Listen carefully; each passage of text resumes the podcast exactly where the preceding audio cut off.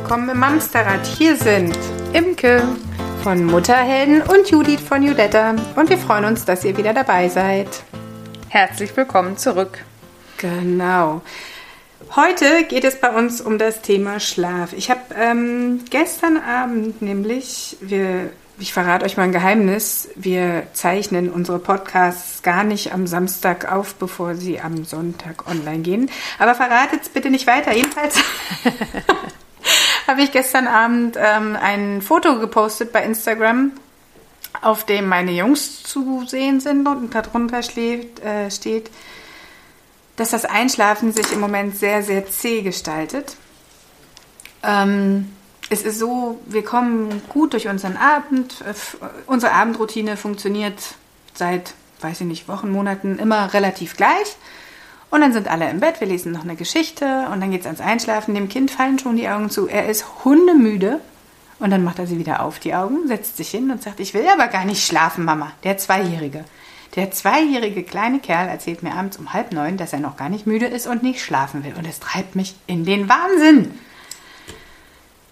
Und das scheint vielen von euch genauso zu gehen, weil unter diesem Instagram-Foto ähm, bei Judetta, also auf meinem Profil, falls ihr es nachlesen wollt, äh, ist eine rege Unterhaltung gestartet, dass es vielen wohl ähnlich geht, dass sie mit ähnlichen Situationen zu kämpfen haben, dass das Einschlafen echt ein Thema ist und dass, ähm, dass das ziemlich zermürbend ist, wenn die Kinder abends einfach nicht zur Ruhe finden. Mhm. Aber wir haben ja einen Mama-Coach an Bord. Mama-Coach hat voll die Ahnung hier. Und los geht's. okay, du sagst, das war gestern so, weil ich nehme an, derzeit äh, ist es häufiger. Äh, wir haben draußen ja im Moment äh, hochsommerliche Temperaturen, hoffentlich äh, auch noch am Tage der Ausstrahlung des Podcastes. derzeit hatten wir äh, um die 30 Grad die Gestern waren es echt 30 Grad, ja. Genau. Ähm, also wenn Kinder abends nicht einschlafen wollen, kann das ganz unterschiedliche Gründe haben. Der meist typische ist, dass der Mittagsschlaf langsam, ich weiß, ihr wollt es nicht hören, ich weiß, es kommen jetzt auch ganz viele Abers und Nee, bei mir sowieso nicht, aber der Mittagsschlaf darf sich langsam ausschleichen bei Kindern, die abends noch weit über unserer Schmerzgrenze hinaus nicht müde sein wollen. Daher mal kurz meine Frage, Judith. Wie ist euer Mittagsschlafprozedere derzeit? Ach ja, also er ist jetzt zwei, ein Vierteljahr und äh, letzten Herbst, als er ein und drei Vierteljahr war, ähm, hat er sich den Mittagsschlaf tatsächlich abgewöhnt. Mhm. Zurzeit ist es aber so, dass er meistens nicht ganz durch den Tag kommt und äh, in der Kita dann irgendwann einschläft. Also wenn die, die Kinder fragen, ob die schlafen wollen, sagt er, nö, nö, ich will spielen und schläft dann aber viel zu spät bei einer Erzieherin auf dem Arm ein und die legen ihn dann halt hin, weil sie die Kinder da ja nicht wecken, freundlicherweise, weil die Kinder den Schlaf ja brauchen. Ich frage mich nur, was ist mit den Mamas, die den Schlaf auch brauchen? Da haben die jetzt hier Feierabend. Ja. Vielleicht sollten wir da mal vorbeigehen. Nee, ja, aber also ernsthaft, gestern hat er tatsächlich geschlafen und auch ja. relativ lang.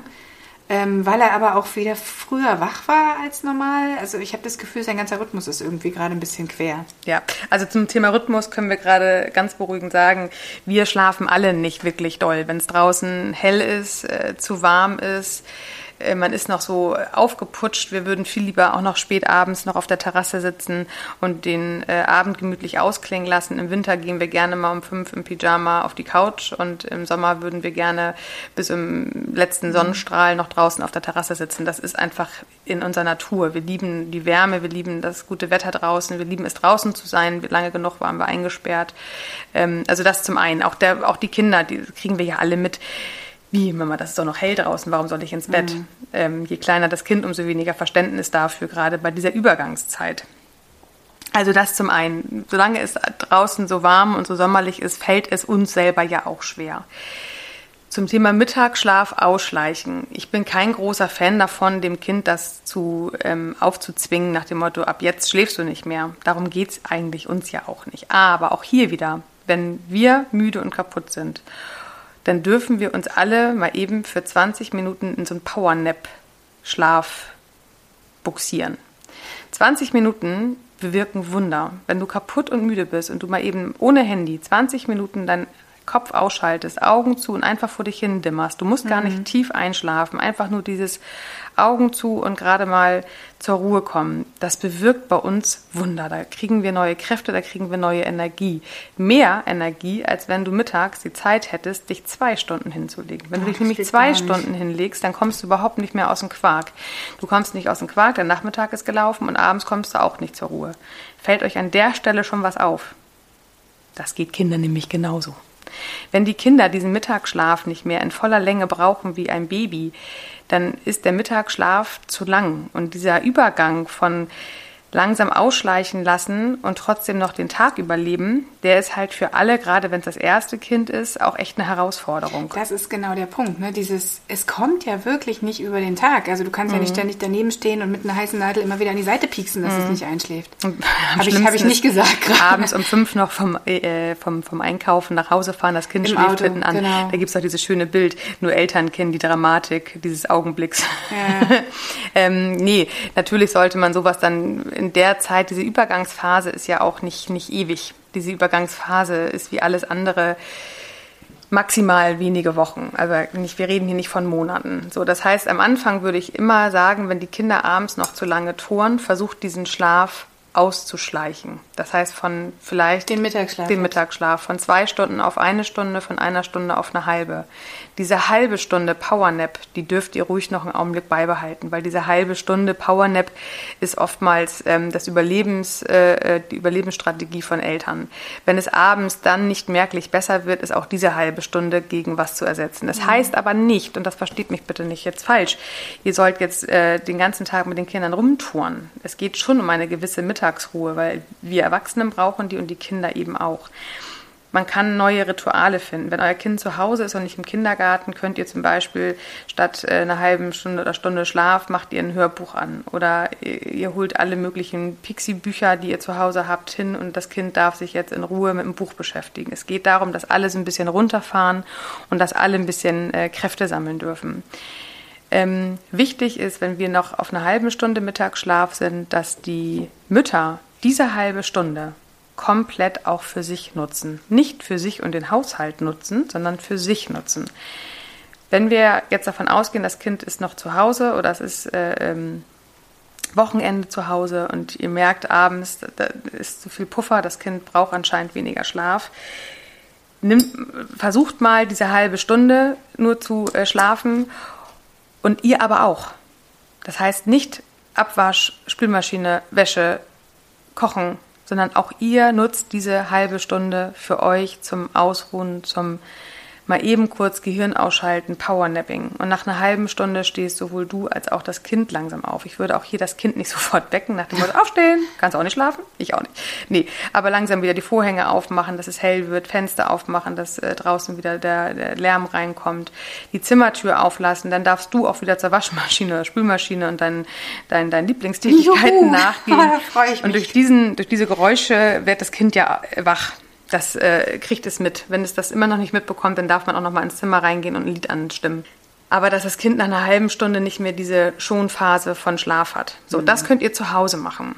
Das werdet ihr wahrscheinlich spürbar merken, dass es abends sich ein bisschen entzerrt. Im Kindergarten ist das immer noch eine andere Geschichte. Ich weiß, dass viele Krippen, also die Kinder bis, bis zum dritten Lebensjahr, sich intern schwer organisieren können, dass die Erzieher äh, ihre Pause integrieren. Das heißt, ähm, wenn eine Mama daherkommt und sagt, mein Kind darf jetzt keinen Mittagsschlaf mehr machen, ist das für viele Erzieher und Kindergärten die Alarmstufe rot, weil sie ihre Mittagspausen der Mitarbeiter gar nicht anders organisiert kriegen. Da kann ich nur den Rat geben oder den Tipp geben, mal mit der Leitung zu sprechen, ob es Alternativen gibt. Vielleicht kann, äh, können die Krippenerzieher sich in den Pausen abwechseln, damit die Kinder, die langsam den Mittagsschlaf ausschleichen, auch da nach 20, 30 Minuten aus dem Schlaf geholt werden und ähm, ein Buch auf die Couch oder in eine gemütliche Kuschelecke gelegt werden. Alternativen gibt es immer. Man muss die nur finden und gemeinsam suchen, damit abends sich halt einfach ein bisschen entzerrt.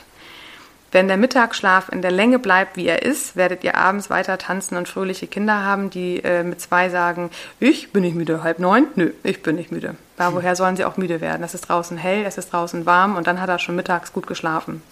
Also wir reden jetzt tatsächlich von den Kindern mit in Anführungsstrichen normalem Biorhythmus. Es gibt ja, Ja. es gibt ja immer noch die ähm, die einfach auch weniger Schlaf brauchen. Da kannst du dich, glaube ich, rückwärts auf den Kopf stellen, wenn du willst. Und dann Ja. passiert nichts. Ja, das stimmt. Ähm, aber ich merke das. Also ich merke, wenn er in der Kita geschlafen hat, da ist der Unterschied total deutlich. Und bei uns ist es halt blöd. Ich weiß, dass der mittags dann müde ist. Ähm, der will überhaupt nicht schlafen. Das macht er auch nicht mehr. Er schläft dann halt, wie ich gerade schon meinte, auf dem Arm ein und dann auch noch viel zu spät. Also im Zweifel komme ich ihn halb vier, vier abholen und die sagen, ja, er schläft noch.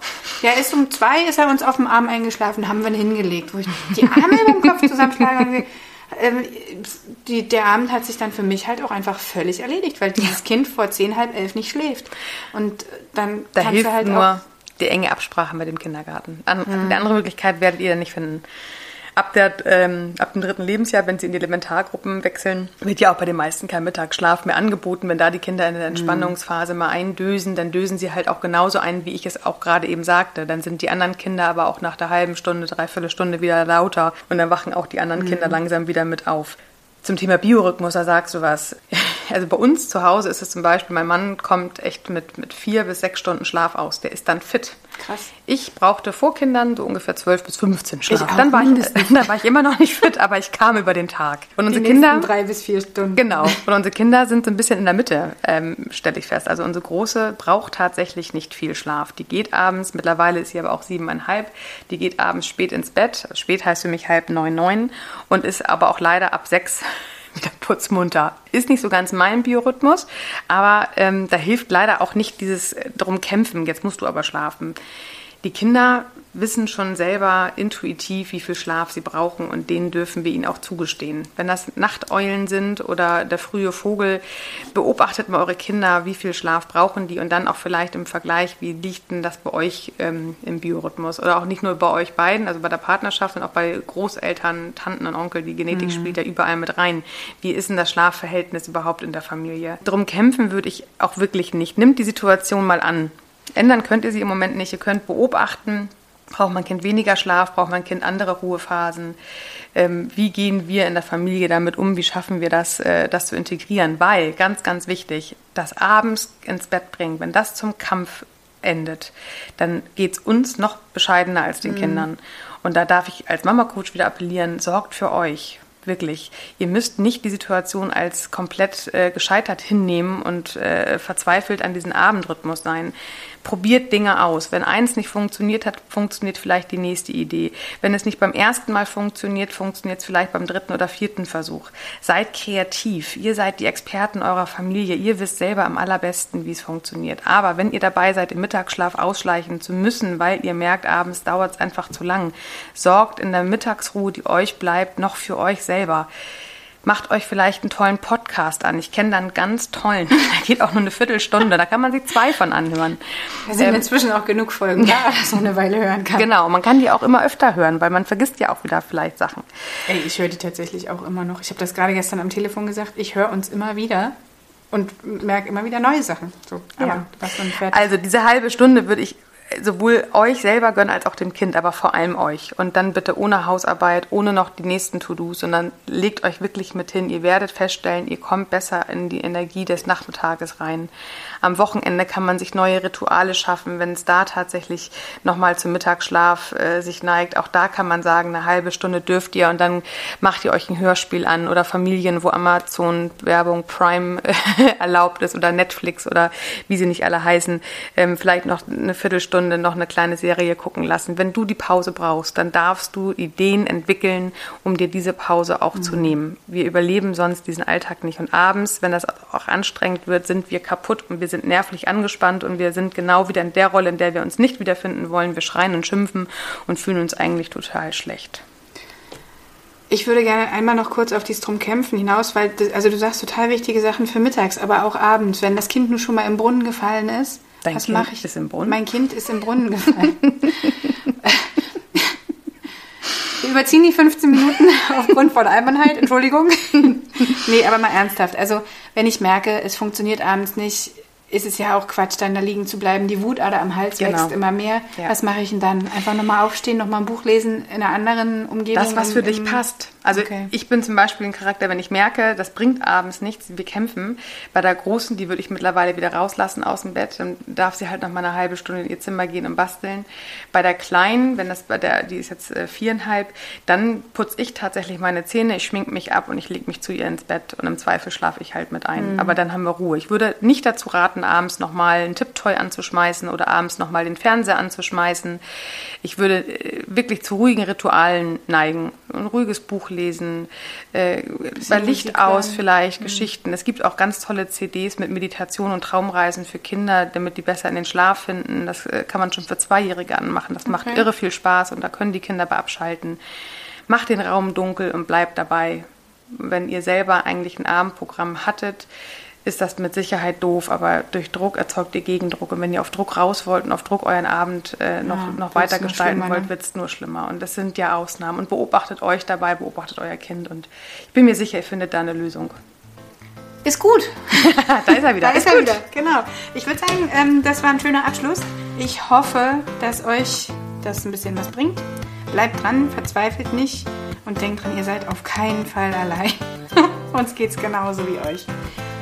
Dann äh, Einen schönen. Tag euch. Bis Genau. bald. In Eine schöne Woche Woche. Tschüss. Tschüss.